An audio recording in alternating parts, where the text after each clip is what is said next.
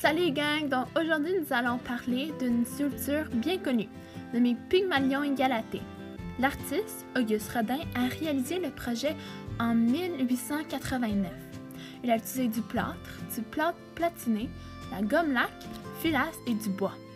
Les dimensions de cette sculpture sont 76 cm de hauteur et 82,4 cm de largeur. J'ai fait une petite expérience en demandant à des personnes de me dire ce qu'ils voyaient avant de savoir l'histoire de cette sculpture. Ceux-ci m'ont dit qu'ils voyaient une indécision de la femme, du découragement. Ils voient aussi ce qu'il y a une certaine relation avec l'homme et la femme. Ensuite, je leur ai expliqué l'histoire. Je leur ai encore demandé ce qu'ils voyaient. Leur réponse était différente. Ils disaient que la sculpture était en train de devenir vivante. Le bras de la femme n'était pas fini. L'homme regardait son œuvre avec admiration.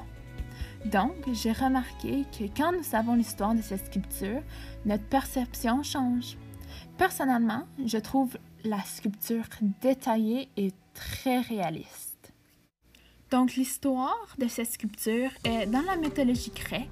L'histoire de Pygmalion et Galatée renvoie à une légende racontant l'histoire du sculpteur Pygmalion qui tombe amoureux de sa création Galatée, une statue rendue vivante grâce à Aphrodite, la déesse de l'amour qui comprend le vœu de Pygmalion. Donc, Auguste Rodin voulait représenter cette histoire. La technique qu'il a utilisée est le moulage du membre. Je voulais terminer ceci en disant quelques faits intéressants sur le sculpteur. Auguste Rodin était passionné par la sculpture grecque. Malheureusement, son art n'a pas été reconnu immédiatement. Certaines arts sont même très controversés. Donc voilà, j'espère que vous savez un peu plus de faits sur Auguste Rodin et que vous savez l'histoire derrière la sculpture Pygmalion et Galatée.